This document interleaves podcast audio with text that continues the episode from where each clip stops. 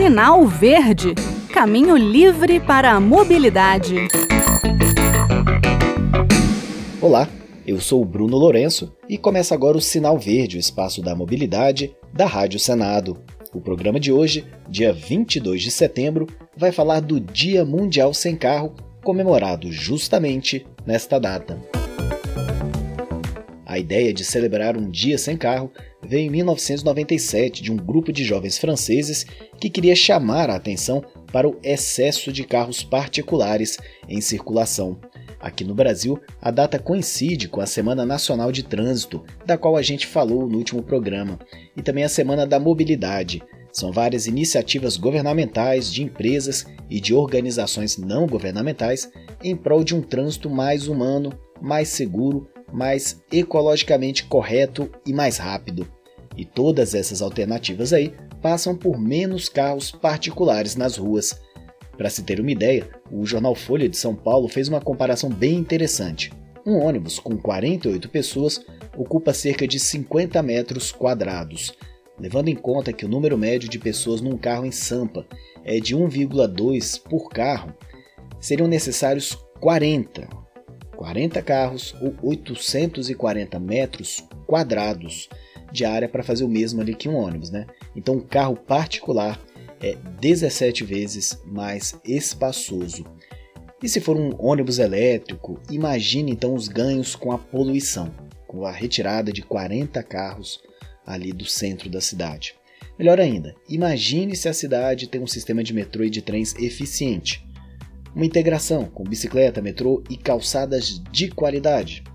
Pois é, a data de hoje é para se pensar alto mesmo. Os carros particulares, dentro de alguns anos, vão ser praticamente banidos dos centros das cidades lá na Europa.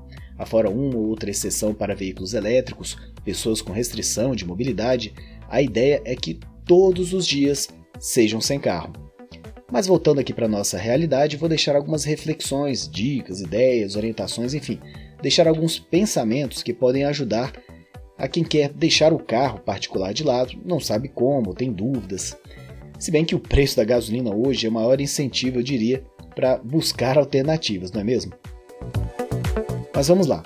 Experimente um dia estacionar o carro a algumas quadras do seu destino e completar o trajeto caminhando.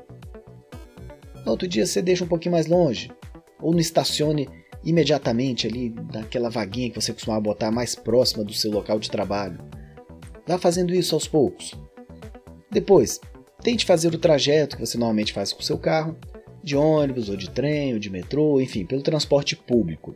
Eu recomendo o uso da ferramenta Movit nesse planejamento. Ele vai dar o melhor caminho, preços, número da linha do ônibus, a distância para a parada, integração com outros meios, é um pacote completo. E também escolha ali um dia mais tranquilo no seu trabalho para fazer essa, esse teste com o transporte público. Né? E se possível também fora do horário de pico né, para fazer o teste dessa novidade. Outra coisa, será que a bicicleta encaixa na sua rotina? Talvez seja hora de testar. Ou então um trecho mais longo de caminhada. Muita gente descobre que o caminho que fazia só de carro com a bicicleta, às vezes tem uma ciclovia que deixa o trajeto bem curto. Então, assim, é questão de, de experimentar mesmo, né? Então, será que dá para encaixar uma caminhada num dos trechos? Eu falei ali de deixar estacionar o carro um pouco mais longe, mas às vezes você consegue fazer um trechinho longo de caminhada e pegar, em vez de dois ônibus, você pega um trem direto a boa e velha caminhada continua sendo um modal de transporte, um meio de transporte importantíssimo. E eu tenho certeza que se as calçadas fossem melhores, mais gente optar por trechos maiores né, de caminhada na sua rotina ali diária de deslocamento. Né?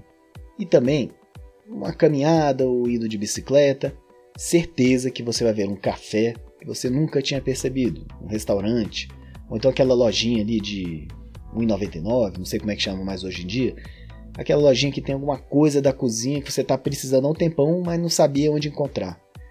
É, essa paradinha pode significar um bom impulso para a economia de pequenos comerciantes e o Brasil está precisando de um empurrão.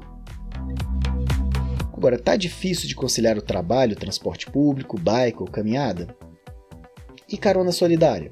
Às vezes, a sua contribuição para o meio ambiente e para um trânsito mais fluido pode estar no uso mais racional do automóvel. Veja com o pessoal da firma se não rola de todo mundo achar um horário compatível, um trajeto adequado. Quem consegue aposentar o carro particular para ir ao trabalho, escola, faculdade, academia, descobre que a economia é muito grande. Além disso, você consegue ouvir aquelas músicas, então podcasts, ouvir um livro que a concentração exigida para dirigir um carro não permitia antes. Importante, hein? A pandemia pode ter afastado algumas pessoas do transporte coletivo. Muitos estudos, no entanto, mostraram que ônibus, trens e metrôs não são focos de contaminação relevantes. Use a máscara e não tenha medo. Lembre, ano que vem temos eleições. Vamos cobrar dos candidatos soluções para um transporte público seguro, barato e eficiente, para que o dia sem carro não seja apenas o 22 de setembro. Aliás, né, não vamos cobrar os candidatos aí só nas eleições. A gente tem sempre a ouvidoria da prefeitura ou das companhias de, de ônibus, de, de metrô, de trens, ou então do órgão responsável pelo serviço de transporte público para fazer as reclamações e exigir os nossos direitos. Bem, o sinal verde em comemoração ao Dia Mundial Sem Carro fica por aqui. Lembrando que você pode sugerir pautas e comentar os programas por meio do e-mail radio@senado.leg.br e do WhatsApp da Rádio Senado, que é o 61 98611 9591. Obrigado pela audiência, um abraço a todos e até a próxima semana. Sinal Verde Caminho livre para a mobilidade.